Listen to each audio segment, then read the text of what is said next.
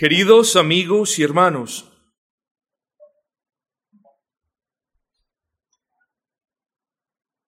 ustedes son una audiencia muy disciplinada, muy querida, son una audiencia que presta atención. Yo confío en el Señor que hoy no sea la excepción. Pero quiero comenzar diciendo cosas que espero el Espíritu Santo nos desafíe con ellas. Yo las puedo expresar, incluso hasta de manera convincente. Pero si el Espíritu Santo no bendice, aquí no hay nada, mis amados.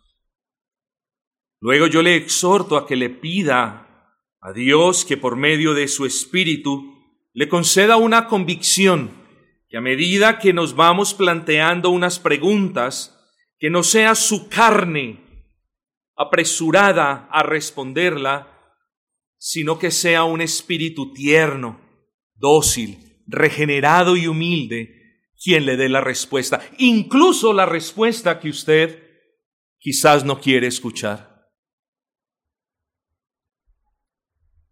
Usted profesa la fe cristiana. Usted sabe qué es el mundo.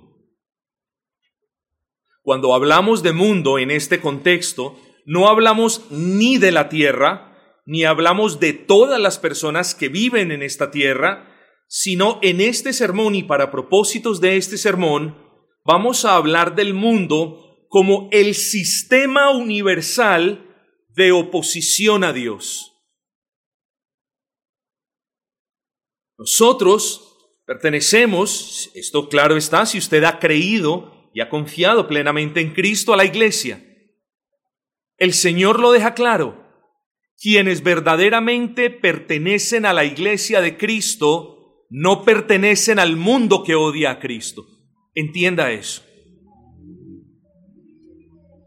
Pero cuando usted mira la manera en la que muchos profesantes de la fe cristiana viven, y yo no sé si es el caso de usted, pero cuando usted mira la manera en la que muchos profesantes de la fe cristiana viven, una pregunta seguramente vendrá a su mente y es esta. ¿Cuál es la relación? ¿Cuál es la relación entre estas personas que profesan la fe cristiana y el mundo? Muchos nos hacemos esa pregunta por una razón. Repito, muchos nos hacemos esa pregunta por una razón. Porque vemos andando la gente de la iglesia como la gente del mundo. Por eso nos hacemos esa pregunta. ¿Cómo es posible que esta persona que ha profesado la fe en Cristo, que lleva un par de años andando disque en Cristo, que dice amar a Cristo, ¿cómo es posible que tú veas andando esta persona de una manera opuesta a la que Cristo anduvo? No hablamos de una manera perfecta porque eso nos excluiría a todos nosotros. Pero es que en ocasiones vemos profesantes de la fe cristiana andando de manera antagónica a la palabra de Dios andando de manera opuesta a la ley de Dios y no obstante dicen, yo amo a Dios y Dios está en mí. Yo no puedo negar que Dios está en usted si usted es un verdadero creyente, pero usted tiene que despertar al hecho de, de, llegar al punto donde usted tiene, por favor, la obligación de preguntarse, ¿cuál es mi relación con el mundo? ¿De qué manera yo me relaciono con el mundo? ¿Será que se me está yendo la mano relacionándome con el mundo? ¿Será que he perdido los estribos? ¿Será que he transgredido los límites que Dios estableció para yo relacionarme con el mundo? Es una pregunta que nos debemos hacer.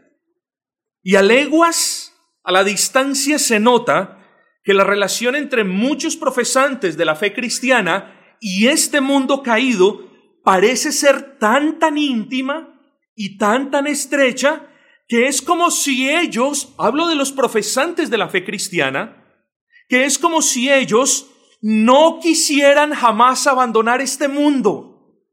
Hay creyentes que viven tan enamorados de este mundo que es como si no quisieran dejarlo. Querido hermano, y me atrevo incluso desde ahora, por favor, se los voy a probar más de una vez aquí en la escritura, me atrevo a decirle desde ahora,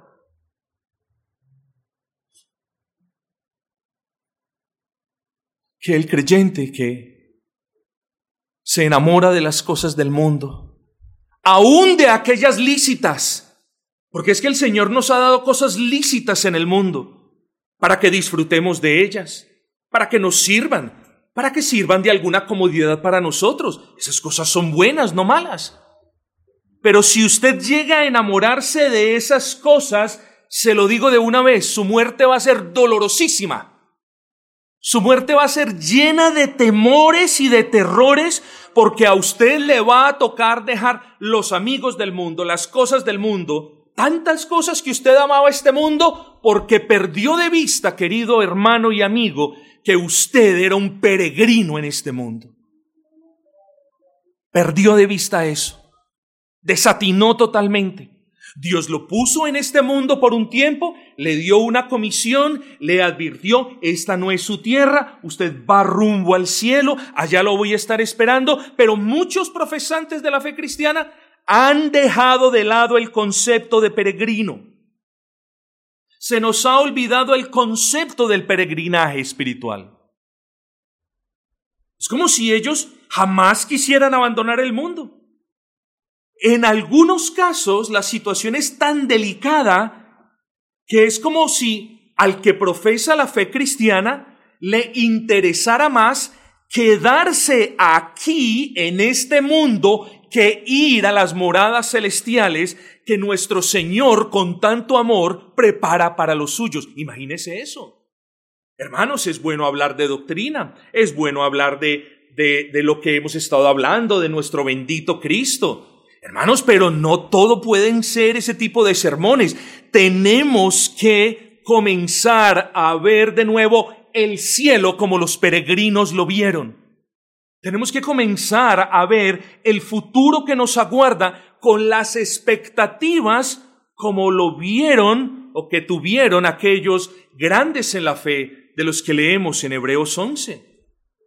Hermanos, es que, es que la bendición de Dios no solamente está para que nosotros la pasemos bien y tranquilos aquí en la tierra. La bendición del Señor no, no, nos, no, no, no fue entregada a nosotros para que disfrutásemos de este mundo como si no hubiese uno venidero. Dios no nos podría bendecir de una manera en la que nos enamorásemos de este mundo. Dios nos impartió bendiciones para que eh, este mundo no fuese el caos que pudiera haber sido. Y por muchas otras razones, claro está. Pero tenemos que tomar conciencia de quiénes somos. O somos del mundo, o en verdad vamos de paso por el mundo, que es otra cosa. Es necesario que cada uno de ustedes se pregunte, mis amados, ¿Dónde están sus deseos? ¿Cuáles son sus deseos? Es que los deseos de algunos solamente se basan en tener lo que ellos quieren. Son tan mundanos y materiales los deseos de muchas personas que solamente eso es lo que gobierna sus vidas. El deseo de estar con Cristo ya no es tan fuerte como cuando fue convertido. El deseo de orar ya no es tan fuerte como cuando el Espíritu Santo lo redargulló. El deseo de servir en la iglesia ya ha venido mermando. Esos buenos, esos santos, esos nobles y dignos deseos se han apocado. ¿Por qué? Porque las personas han hecho de sus deseos terrenales la razón de su existencia. Y la razón de nuestra existencia no es nada que esté en la tierra, sino que es el Cristo que está en los cielos, mis amados. ¿Qué? ¿Dónde están sus amigos? ¿Quiénes son sus amigos? Hay gente que pasa más tiempo con los amigos del mundo y que tiene más confianza y, goza más con la gente del mundo que con los hermanos de la iglesia. ¿Qué es eso? ¿Eh? ¿Y qué de sus pensamientos? ¿Serán, ¿Serán los pensamientos de la gente del mundo? Pastor, ¿y cómo son los pensamientos de la gente del mundo? No, no lo sé. Lo único que sí sé es que los pensamientos de la gente del mundo no tienen que ver nada ni con Cristo ni con la iglesia de Cristo. Así que yo vuelvo y le hago la pregunta, ¿será que sus pensamientos son esos? ¿Será que sus pensamientos ahora son los de la gente del mundo que no tienen a Cristo entre ceja y ceja? ¿Será que sus pensamientos están llenos de todo, menos de amor por la iglesia? No, mis amados hermanos. Somos peregrinos, estamos transitando. Usted no se va a quedar durmiendo hoy en este local, tranquilo. Bueno, concientícese de que su transitar por este mundo caído es temporal. Hay cosas mejores, más dignas, más hermosas, más gloriosas esperándolo. ¿Por qué se está enamorando de las cosas de la tierra? ¿Por qué está haciendo de la tierra su casa o se quiere quedar viviendo acá? Lo decide. Tenemos un cielo y unas promesas hermosas que nos esperan. Quiero que abran conmigo la palabra de nuestro buen Dios en el versículo 13 del libro de Hebreos, Hebreos 11, 13.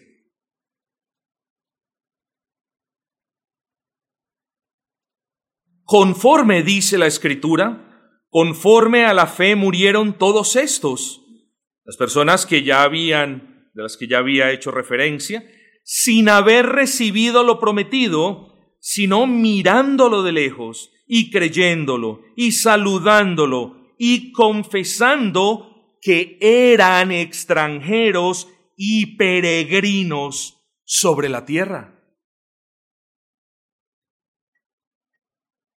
Para todos los que hayan confesado la fe cristiana, para todos los que hayan abrazado a Cristo, entienda algo Usted, de verdad si lo ha hecho, es un peregrino.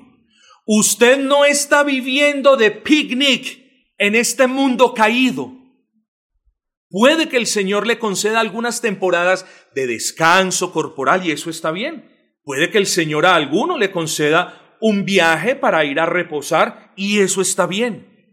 Pero es necesario, hermanos, de verdad de corazón, apelo a ustedes, si el Espíritu Santo mora en ustedes, apelo a ustedes para tomar una conciencia más fortalecida que no somos de este mundo. No estamos paseando en este mundo. No estamos buscando establecernos en este mundo con la gente de este mundo y con las cosas de este mundo. Ese es el punto de este versículo de Hebreos capítulo 11. Los creyentes son peregrinos, hermanos. El capítulo número 11 de la carta a los Hebreos habla de Abel, de Enoch, de Abraham, de Isaac, de Jacob, entre otros, que son descritos como extranjeros y peregrinos. Ojo con estas dos palabras, extranjeros y peregrinos.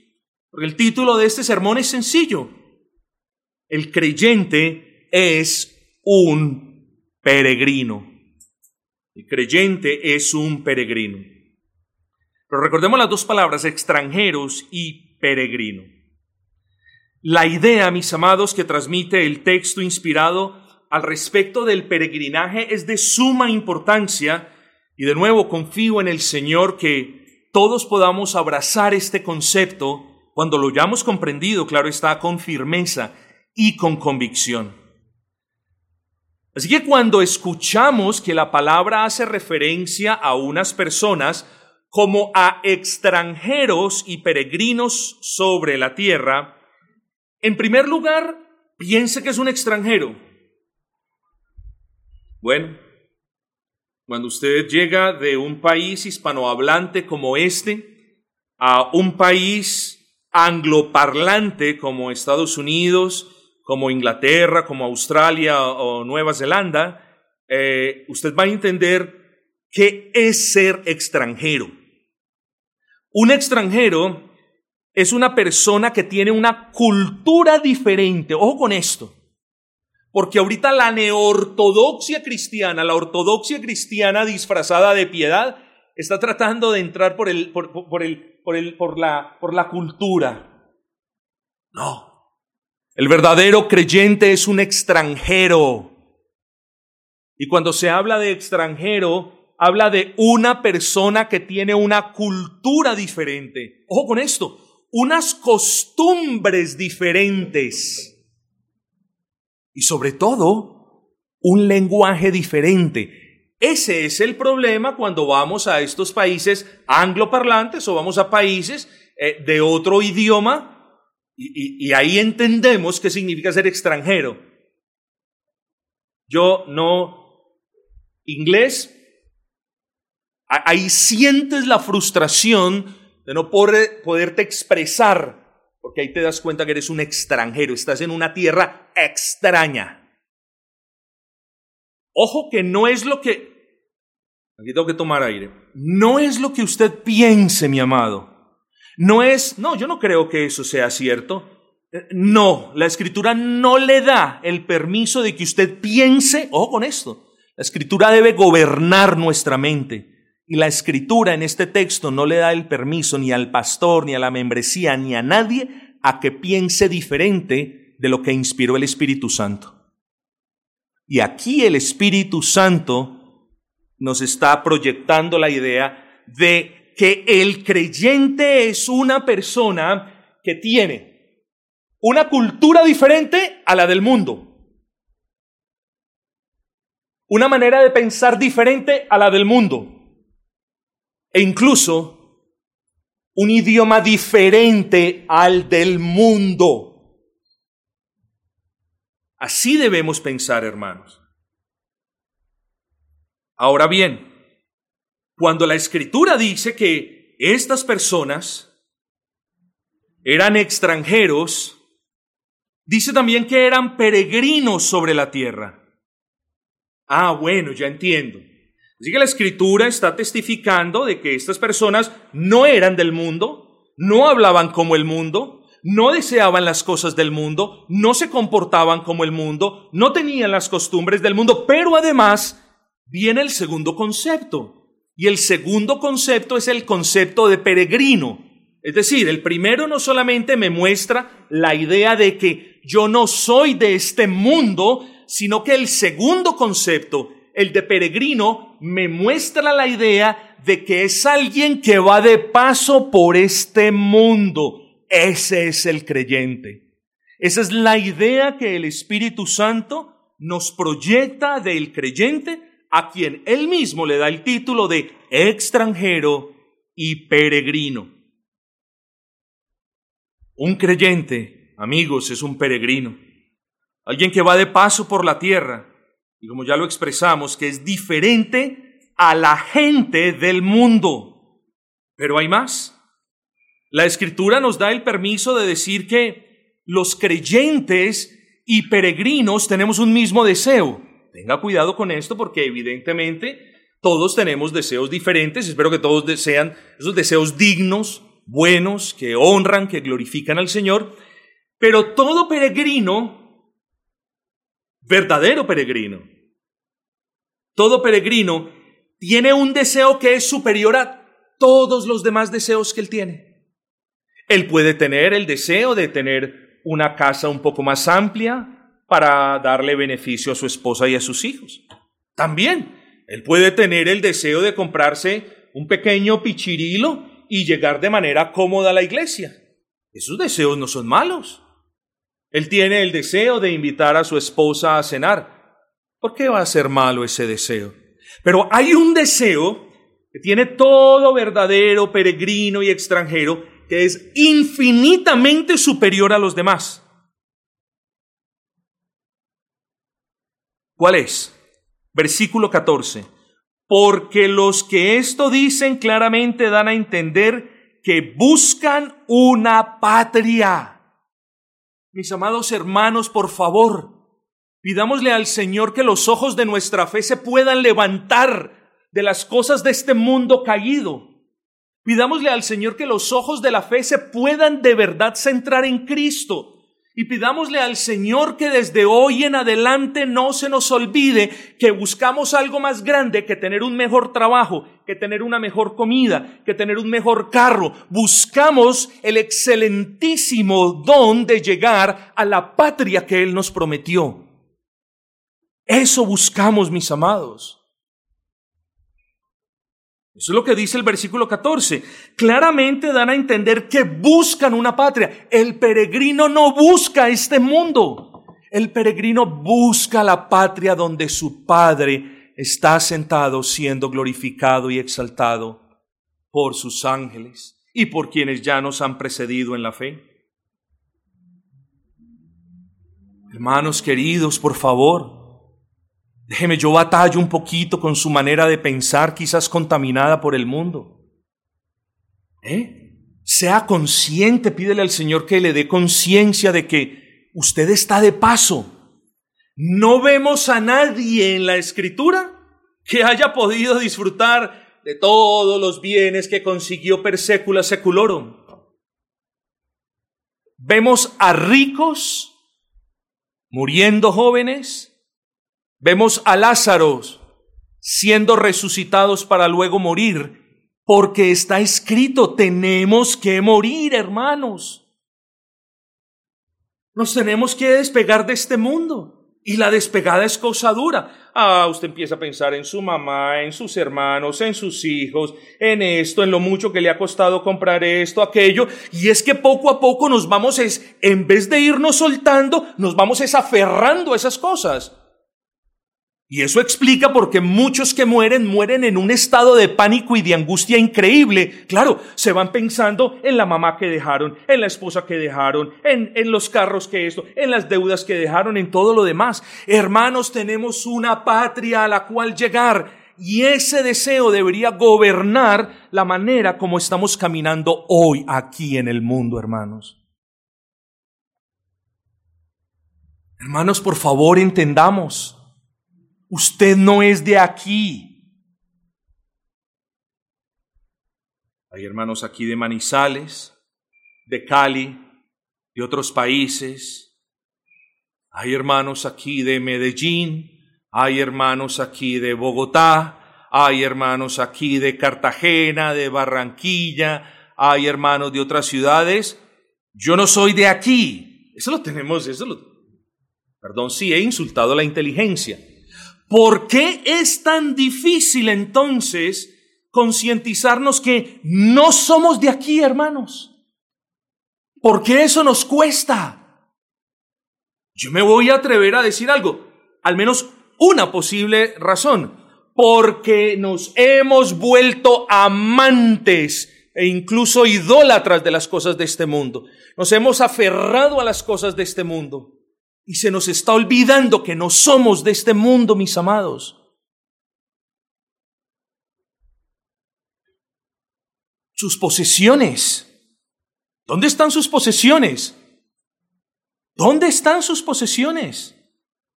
¿Están escondidas esperando a que el ladrón se las robe o a que la polilla o el orín la minen y la destruyan?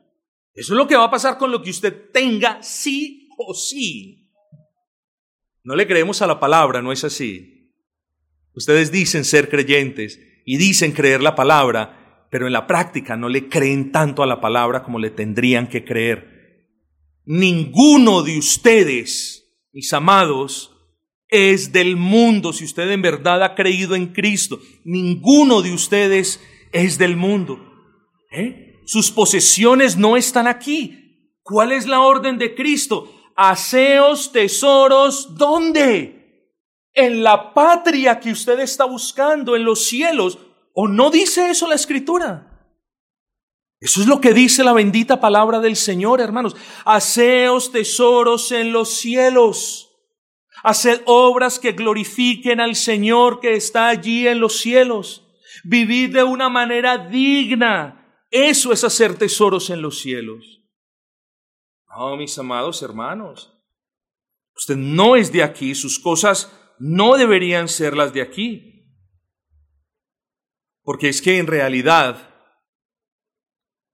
hay personas que prefieren seguir disfrutando de las cosas de este mundo, de las compañías de este mundo, que de la compañía y de la presencia de nuestro Padre que está en los cielos. Ningún creyente va a decir, no, no, no, yo no quiero disfrutar de eso. Pero como lo dijimos ahora, en la práctica usted así está viviendo. Mis amados, los creyentes somos extranjeros y peregrinos. Y parte de nuestra carrera en la fe es pasar por este mundo como tales, como extranjeros y como peregrinos.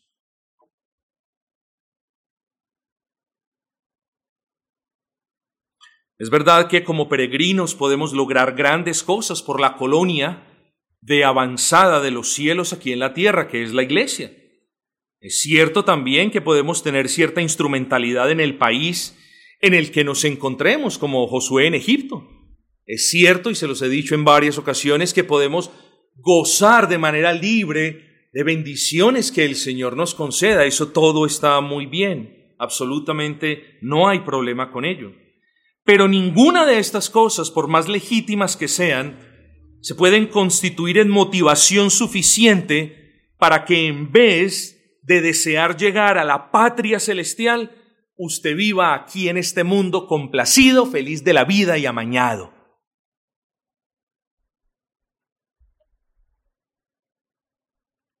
Hay un sentido de mutuo exclusión porque ninguno de nosotros puede decir, estoy súper amañado en este mundo. Mira las bendiciones que Dios me ha dado y también decir, estoy súper feliz de irme para los cielos. Esas cosas son mutuamente excluyentes.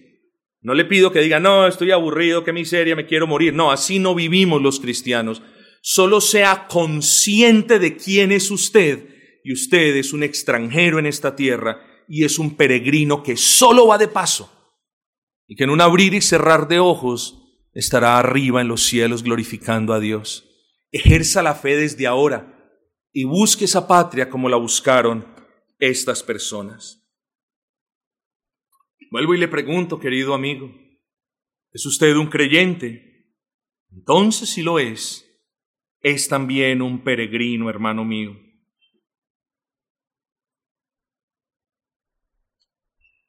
Usted no es como aquellas personas extranjeras que se jubilan y van a vivir eh, a otra tierra disfrutando del buen clima.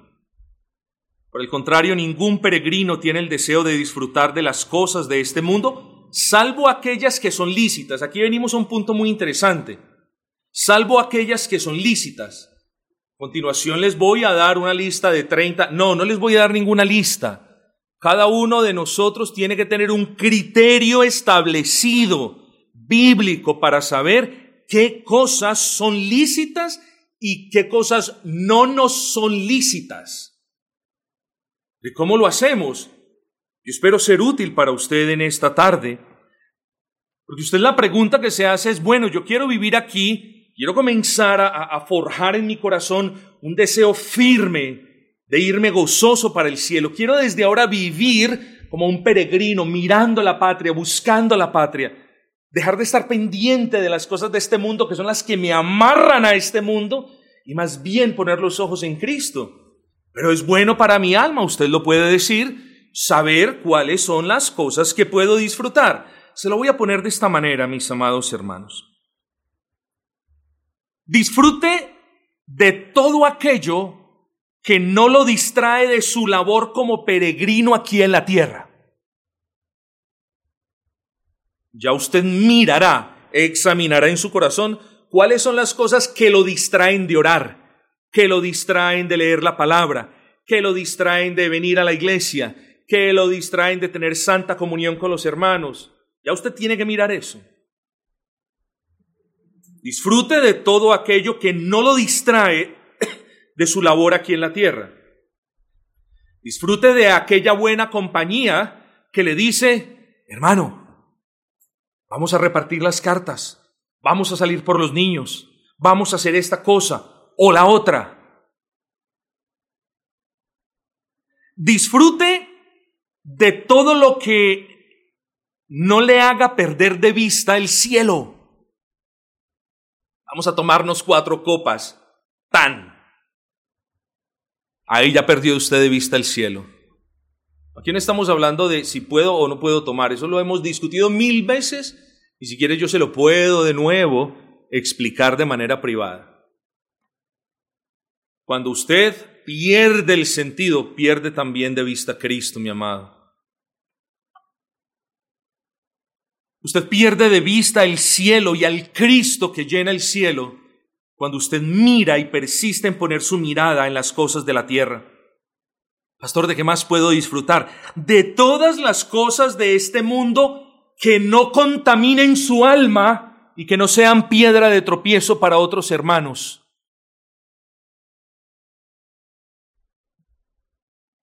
¿De qué más puedo disfrutar, pastor? De no desear ninguna cosa que en el día del juicio se vaya a ir en su contra. De eso puede disfrutar. Hay muchas cuestiones sanas, legítimas, con las que el Señor nos bendice. Pero mi amado hermano, el peregrino tiene cuidado. El peregrino tiene cuidado porque mientras vamos caminando, somos conscientes de que es un paso más cerca de que se consume la promesa que Dios me hizo. El peregrino es consciente de que los pecados le acechan, de que el enemigo lo quiere desviar, de que hay cosas que le quieren atraer para que él no avance en su peregrinaje. Vivamos, hermanos, aguzados, abramos nuestros ojos, dejemos de ser tan confiados con el mundo. Así vivimos los peregrinos. Versículo 13, conforme a la fe murieron todos estos, dice la escritura. Eh, ¿Sabe usted lo que Pablo está diciendo en esta frase, mis amados hermanos? La idea no es tanto que estos peregrinos murieron sin apostatar de la fe en la que ellos vivieron, sino que lo que quiere transmitir el apóstol Pablo es que ellos murieron sin haber recibido la promesa, pero vivieron abrazando su promesa. Eso es lo que quiere decir, hermanos. Ellos hicieron de la promesa celestial el motor de sus vidas terrenales.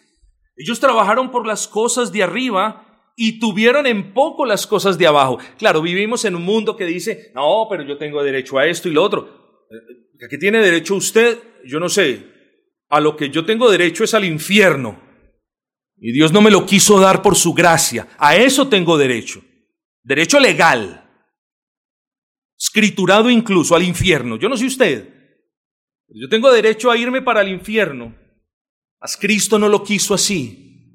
Cristo me da el cielo que no merezco.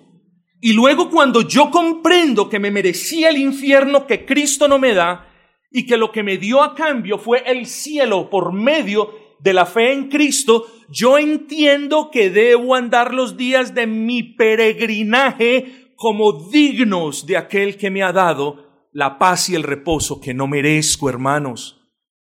No es justo que nosotros, los que profesamos la fe cristiana, andemos como andan los que tienen escriturado el infierno. No es justo, hermanos. ¿Y qué de usted entonces? En ocasiones yo pienso que muchos creyentes no se comportan como peregrinos, sino como amantes de este mundo. Viven para trabajar y trabajan para saciarse de cosas que los enredan que los esclavizan y hasta que los convierten en idólatras. Eso es amar el mundo, hermanos.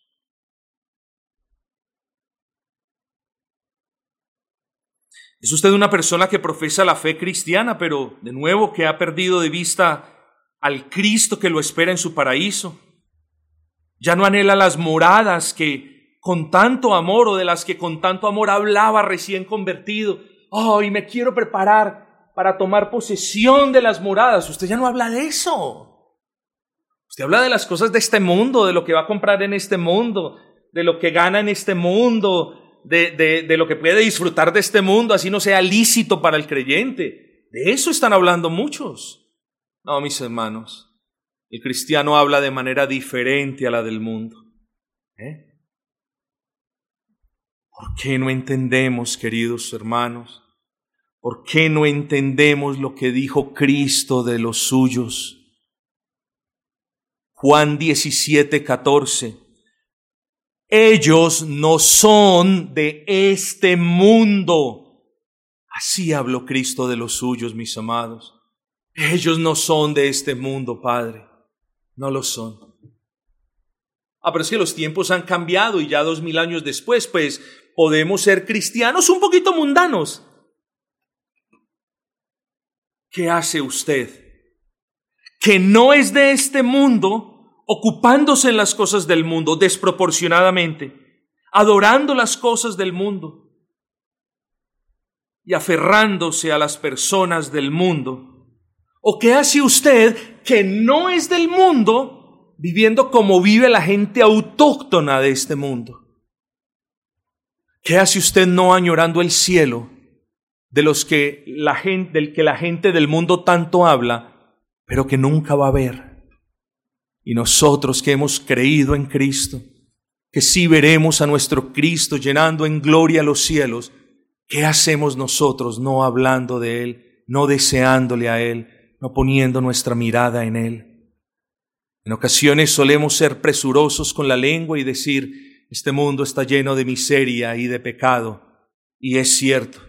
¿Saben qué lo hace más duro e insoportable y gravoso? El hecho de que no estemos mirando, ni deseando, ni anhelando, ni buscando las promesas eternas de los cielos aquí en la tierra. Es decir, no queremos nada de las bendiciones que Cristo nos dejó para que nuestro transitar como peregrinos fuera menos miserable. No queremos nada de eso. Nos enfocamos desproporcionadamente en las cosas del mundo nos enredamos absurdamente en las cosas del mundo y eso hace que su transitar hacia el cielo sea más dificultuoso. Así no son los peregrinos de los que nos habla el versículo, mis amados. ¿Cuánto debemos suplicarle al Señor que nos conceda la convicción de poder comprender que somos extranjeros, que no pensamos como el mundo, que no hablamos como el mundo, ¿Y que por qué somos así? De nuevo le repito, porque no somos de este mundo, estamos en este mundo, debemos influenciar de manera positiva, cristiana, a este mundo. Podemos hacer cosas por este mundo, de nuevo, como lo hizo José en Egipto. El Señor nos puede usar para bien de este mundo, pero somos conscientes de que esta no es nuestra casa. Un poco más de fe, mis amados. Un poco más de levantar los ojos de la fe al cielo.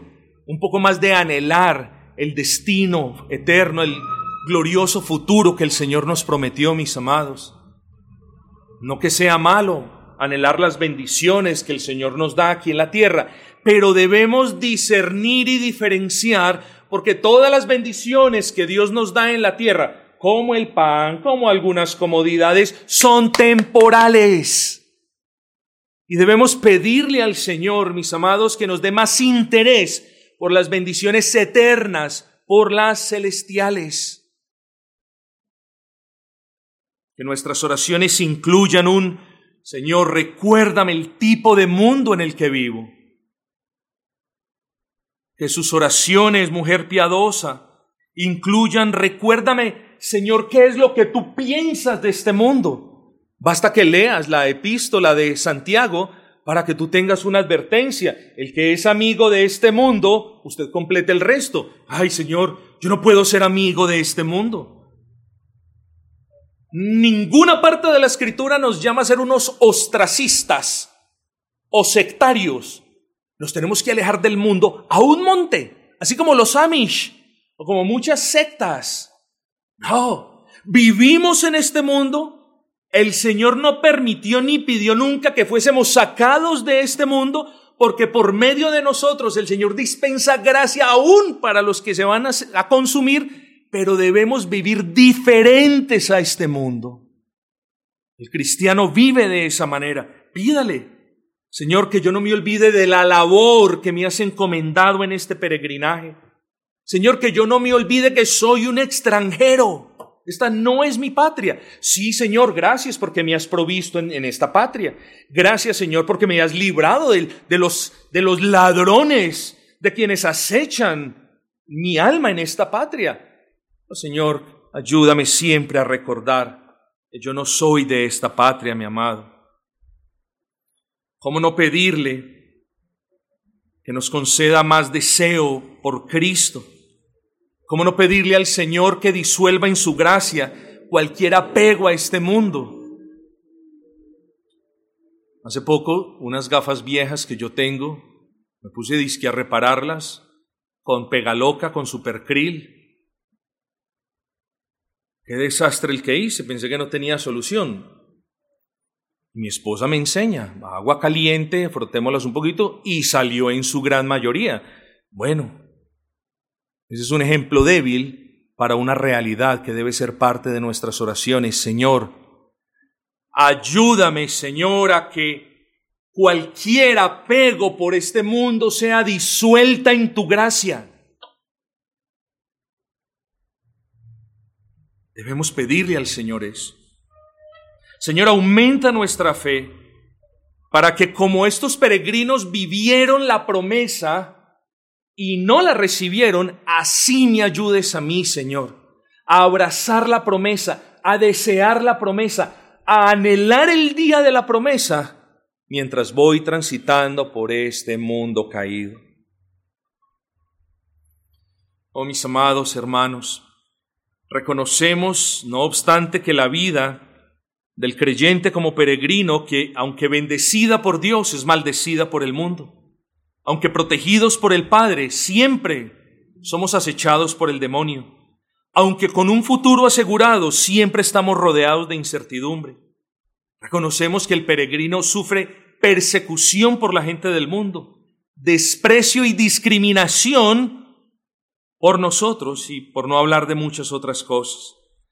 Así que mis amados, ¿de dónde nosotros encontramos el consuelo para peregrinar? Voy a ser un poquito rápido quizás no haga justicia con lo que he preparado, pero el tiempo ya corre. Yo quiero que meditemos en tres cuestiones, mis amados. Hebreos 11:13, lea el versículo, dice, conforme a la fe murieron, muchas veces el secreto está en las palabras, todos estos. Todos estos hace referencia a la pluralidad de creyentes que nos precedieron en el peregrinaje. Pastor, y yo entiendo eso, pero ¿de qué manera yo me puedo gozar con esto? Claro. Esta expresión le recuerda a usted y a mí también que no estamos solos. Duro le tocó al primer colombiano que fue a Inglaterra o que emigró hacia Inglaterra, muy probablemente en la década de los finales, finales de los 60, mediados de los 60. Duro le tocó. Hoy en día usted va a ciertos lugares en Inglaterra y ve todo en español. Y muchos hablan español en ciertos lugares. Pero imagínese usted a ese pobre llegando sin tener la menor idea qué decía, qué y dónde estaba. Eh, son cosas difíciles. ¿eh? Pero cuando hay ya dos extranjeros, la cosa sigue siendo difícil, pero no tan maluca, se dan consuelo, o no es eso, se dan consuelo el uno al otro. Ahí está. Bueno, ¿qué nos dice este texto y qué, cuál es el beneficio que podemos derivar de aquí? Nosotros no transitamos solos en este mundo caído, mis amados hermanos. Yo le, vuelvo y le repito eso, nosotros no transitamos solos en este mundo caído. Tenemos compañeros de peregrinaje, compañeros que usted aún no ha valorado, pero compañeros que están ahí a su lado para ser de bendición para usted, para animarlo, para consolarlo. Y cuando usted quiere tirar todo, ahí están esos compañeros para decirle, no, no, no, no, no, vamos, vamos para adelante, hermano, vamos, caminemos. Luego el punto es, hermanos, que nosotros podemos hallar gran bendición de los compañeros de peregrinaje de los creyentes con los que vamos andando. Valore el creyente, valore la iglesia. No vea la iglesia como un lugar que al que voy de cuando en cuando. No, allí están mis hermanos. Allí están aquellos que hablan mi mismo idioma. Aquí están aquellos que piensan, que tienen el deseo que yo tengo de llegar a las moradas. Allí están aquellos que también son maltratados por el mundo. Allí están los que me animan, allí están los que me empujan, allí están los que me recogen cuando caigo. Valore más a sus hermanos, valore más la iglesia, mi amado hermanos. ¿Y qué tal si el Señor no hubiese diseñado la iglesia como la diseñó? O si no hubiese ordenado que no nos congreguemos sin falta, o que no nos animemos los unos a los otros, o que no tuviésemos paciencia los unos con los otros. Hombre, lo más poco que podríamos decir es que este peregrinaje sería una miseria. Pero a menudo somos miopes. No vemos la realidad ni la cantidad del consuelo que Dios le da al creyente en el contexto de la iglesia local. No lo vemos. Por medio de hermanos que nos aman, que nos llaman, que nos exhortan, que nos animan. Ahí estamos viendo el amor de Dios. Hay gente que no lo entiende. No, eh, Dios me ama. Yo sé que Dios me ama. Hermanos, el amor de Dios es muy casi tangible. Y usted puede decir que Dios lo ama por medio de su esposa. Usted puede decir eso. Usted puede decir que Dios lo ama por medio de sus pequeñines. Pero si en algún caso usted puede decir que Dios lo ama, es por medio de sus compañeros de peregrinaje. Valórelos más. Valore más la iglesia del Señor, mis amados hermanos. Téngala más en alto. El peregrinaje por este mundo caído es difícil y aunque mm, por muy difícil que sea, es un deleite cuando lo vivimos al lado de hermanos. Es un gozo cuando a su lado servimos en la causa de Cristo. Y es una bendición porque tenemos los mismos ideales, las mismas costumbres y el mismo deseo. Aprecia y valora entonces a todos los que andan en el peregrinaje con usted. Mis amados, ¿de dónde más usted puede encontrar ánimo en ese peregrinaje? Ya no solamente de la compañía de los santos, que es de gran bendición, sino que de manera implícita habla de las luchas y las victorias que tuvieron todos los que lo precedieron a ustedes en la fe. ¿A dónde los quiero llevar? Ustedes no son los únicos que son atacados, ustedes no son los únicos que sufren, ustedes no son los únicos que son burlados mientras van transitando, ustedes no son los únicos que son despreciados. Muchos otros antes de ustedes sufrieron cosas peores de las que nosotros hemos sufrido. Y llegaron al cielo y glorificaron al Señor. Y nosotros que no hemos sufrido ni la cuádruple parte de lo que ellos sufrieron, somos endebles, somos flojos, no somos consagrados y no tenemos a Cristo en el corazón. Y no lo digo por mí ni por ustedes, por todo aquel a quien le caiga la palabra, que va con respeto y con solemnidad. Mis amados, ¿quién entre nosotros no tiembla por lo sucedido en un momento de desesperación o de ira. Veamos el ejemplo de algunos de los que nos precedieron en la fe. Todo lo que quedó escrito quedó escrito para que usted viva su peregrinaje de una manera más sabia, más digna, más agradable a Dios. Jacob luchó con el ángel del Señor y venció y fue vencido y es un héroe de la fe. Pero ¿a quién de nosotros le gustaría terminar sus días como Él los terminó, diciendo, mis días han sido pocos y malos? Este fue un peregrino.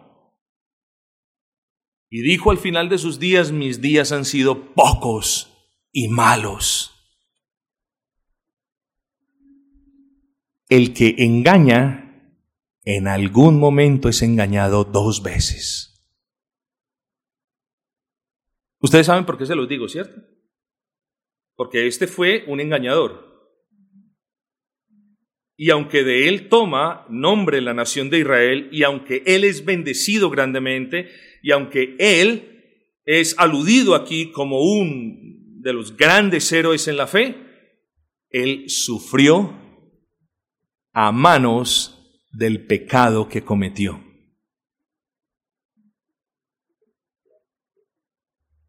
Entonces, el testimonio de los peregrinos está allí para advertirnos a nosotros que estamos peregrinando de no caer en estas mismas cosas. ¿Quién no teme, mis amados hermanos, de lo que le sucedió a Sansón?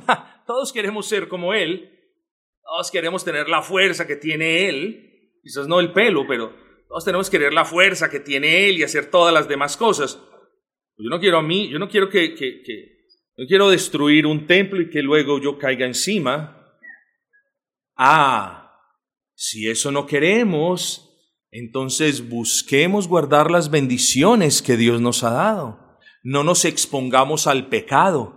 Sansón era un peregrino y un extranjero y por un minuto coqueteó con una mundana y esa fue la caída del hombre. Sí, el Señor lo restableció, lo vindicó, pero el testimonio de los peregrinos son de bendición para nosotros. ¿O quién entre nosotros no aprendería de la ociosidad de David, de sus desatinos, Pero ¿quién de nosotros no miraría el amor tremendo que él tenía para con el Señor aún en medio de la persecución? Luego, como peregrinos, vemos en la Escritura ese testimonio, mis amados, y faltaría mucho tiempo para hablar de, de muchas otras personas. Así que el hecho de que ellos hayan terminado su peregrinaje en victoria no puede ser solamente considerado como una narrativa didáctica, sino como el manual de vida que nos advierte a no caer en las trampas en las que ellos cayeron y que nos recuerda que debemos vivir apartados del mundo. Tercer y último punto, hermanos. Somos consolados en nuestro peregrinaje al saber que nadie puede separarnos de Cristo. Y yo le pido por favor que usted no, no entienda como si, ah, bueno, como nadie puede separarme de Cristo y como Cristo me ha hecho libre, luego yo vivo mi vida cristiana como a mí mejor se me convenga. No, mis amados, el peregrino no piensa así. El peregrino da gracias por la libertad que tiene en Cristo. El peregrino le da gracias a Dios por la seguridad que tiene en Cristo pero el peregrino le pide a Cristo honrarlo en todos los días de su peregrinaje. En medio de sus caídas, de sus fallas y de sus desánimos, en medio de la persecución y de sus enemigos y de la oposición del mundo y del demonio, ningún peregrino ha fracasado en llegar a su destino señalado.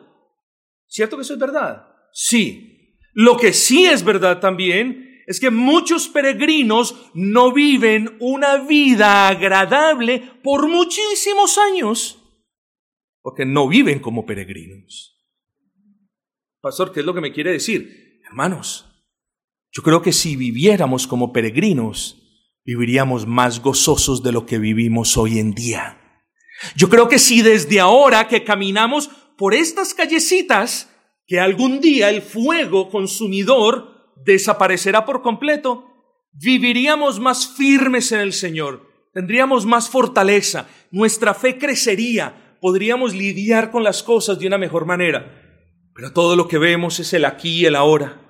No, hermanos, levantemos los ojos de la fe y aquí en tercer lugar demos gracias, mis amados, porque nadie nos podrá apartar de recibir esa corona que ya está destinada para nosotros. Pero también hay que decir, por más difícil que haya sido el peregrinaje de los santos, ninguno se ha enamorado del mundo, ninguno se ha dejado seducir por las cosas que éste ofrece. Y como dice un predicador muy conocido a quien respeto y admiro mucho, cuando un verdadero cristiano se comienza a enamorar de la gente del mundo, de las costumbres del mundo, de manera persistente y de las cosas del mundo, este, este, pastor dice algo, pero no lo dice porque quiso decirlo, sino que los puritanos lo llevaban diciendo ya por muchos años.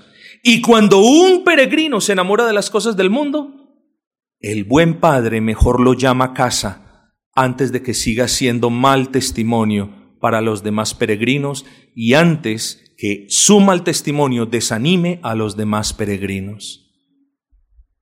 Cosas tremendas, hermanos. Ya vámonos hacia el final, conforme a la fe, murieron todos estos sin haber recibido lo prometido, sino mirándolo de lejos, hermanos. Mis amados, ya vamos a terminar, pero no le pierdan el hilo a este fin. Estos peregrinos murieron. Mis amados, si no murieron con angustia, ni tristeza, ni incertidumbre, el verdadero peregrino muere con la plena certeza de que en un instante verá a su Dios ya no con los ojos de la fe, sino que lo verá cara a cara. Y eso es consuelo para todo aquel que profese la fe cristiana. No que ninguno de ellos anhele la muerte. De alguna manera todos los seres humanos tenemos alguna aprensión por la muerte, pero aquellos peregrinos sabían que la muerte solo era el último paso antes de obtener las bendiciones de perfección, paz, pureza y gozo eterno, y sobre todo de una compañía eterna con su Dios y Señor. Todo peregrino morirá sin haber recibido estas promesas.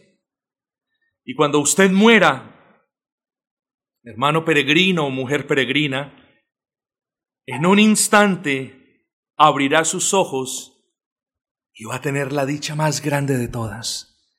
Ya no va a ver este mundo caído, ya no tendrá hambre, ya no tendrá frío, ya no convivirá con el pecado. No sé si va a ser una sensación extraña, no lo creo, pero va a ser una sensación tan sobrecogedora, va a ser algo tan maravilloso, pues nada en el cielo puede opacar la gloria de Cristo ya usted verá cara a cara. Mis amados, ¿qué es lo que les quiero decir? Cierra sus ojos en este mundo caído y de inmediato los abrirá frente al Padre y verá a ese Cristo que lo estará esperando y se disolverán sus dudas y le da gracias a Dios porque no tiene más el pecado, ni pensará cosas malas, ni deseará cosas malas, ni ahora tendrá que rechazar tentaciones. No, mis amados. La perfección está a la vuelta de la esquina, a la vuelta de la esquina. Porque si la palabra del Señor dice que para Dios mil años son como un día y viceversa también, hermanos, nosotros si nos quedan máximo 20, 30 o 40 años, quizás a muchos menos, estamos a la vuelta de la esquina de disfrutar de toda la herencia que Él nos prometió mientras vivíamos. Termine de vivir su vida de manera digna, hermana, hermano. Termine de vivir su vida en fe. Termine de vivir su vida con Cristo reinando en su corazón. Termine de vivir su vida rechazando las cosas del mundo, poniendo en la correcta proporción el amor que le tiene a su esposa y a sus hijos, nunca poniéndolos por encima de Cristo. El peregrinaje no va a durar mucho más. El peregrinaje pronto va a terminar. Un poco más de aliento, mis amados.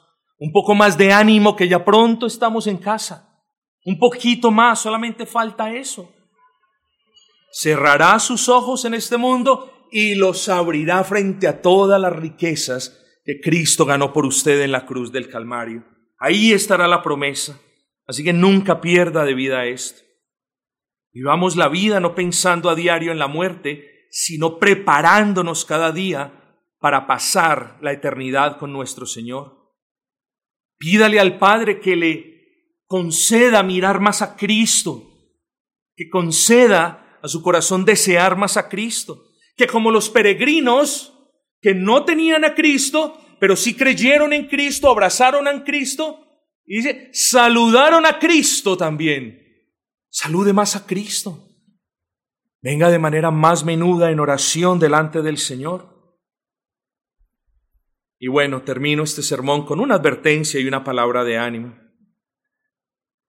Amado hermano, queridísima y respetada hermana, No permita jamás, por favor, no permita que usted jamás llegue a un punto en el que tenga más incentivos, más deseos de permanecer aquí en la tierra que anhelo de estar disfrutando con Cristo del cielo. No permita que eso pase. Eso es una advertencia. Pero le quiero también dar una palabra de ánimo para terminar. Usted es un peregrino. Viva como un peregrino. Este no es un consejo del pastor, es una realidad bíblica. Apersonémonos más de nuestra identidad como peregrinos. No perdamos de vista las promesas de Cristo ni al Cristo de las promesas, porque como les acabé de decir, en un solo instante usted estará frente a Él, disfrutando de Él, gozándose con Él por toda la eternidad de todas las bendiciones que usted tiene en Él. Así que el peregrinaje puede ser o algo gravoso para el alma, por estar pendiente de las cosas del mundo, o puede ser digno y glorificante para el Señor, porque tenemos a Cristo entre ceja y ceja, y sus promesas, aunque no las tenemos, ya la hemos abrazado por fe. Viva así, mi hermano. Esfuércese por vivir así. Ya levántese, levántese si cayó, si ha estado coqueteando con algo del mundo, dele la espalda, arrepiéntase. Si ha tenido a sus hijos por encima de Cristo, pida perdón, recalibre todo eso y ponga a Cristo por encima de todo en su vida. Si se ha estado juntando con la gente del mundo, apártese un poco. Si ha estado hablando como lo hace el mundo, arrepiéntase y venga a los pies del Señor. Pero lo más importante es que usted hoy, aquí y ahora, se concientice de que es menester, de que de hoy en adelante viva como vivieron los verdaderos peregrinos. Nadie le está pidiendo que se deshaga de su carro, de la bendición que tiene de una casa. Nadie le está pidiendo que se deshaga de su trabajo. Nadie le está pidiendo que venga aquí eh, con poquitas ropas porque usted lo ha dado todo a las pobres. Nadie le pide eso. De gracias por lo que Dios le ha dado, pero no se enamore de las cosas del mundo. No se enrede con las cosas del mundo.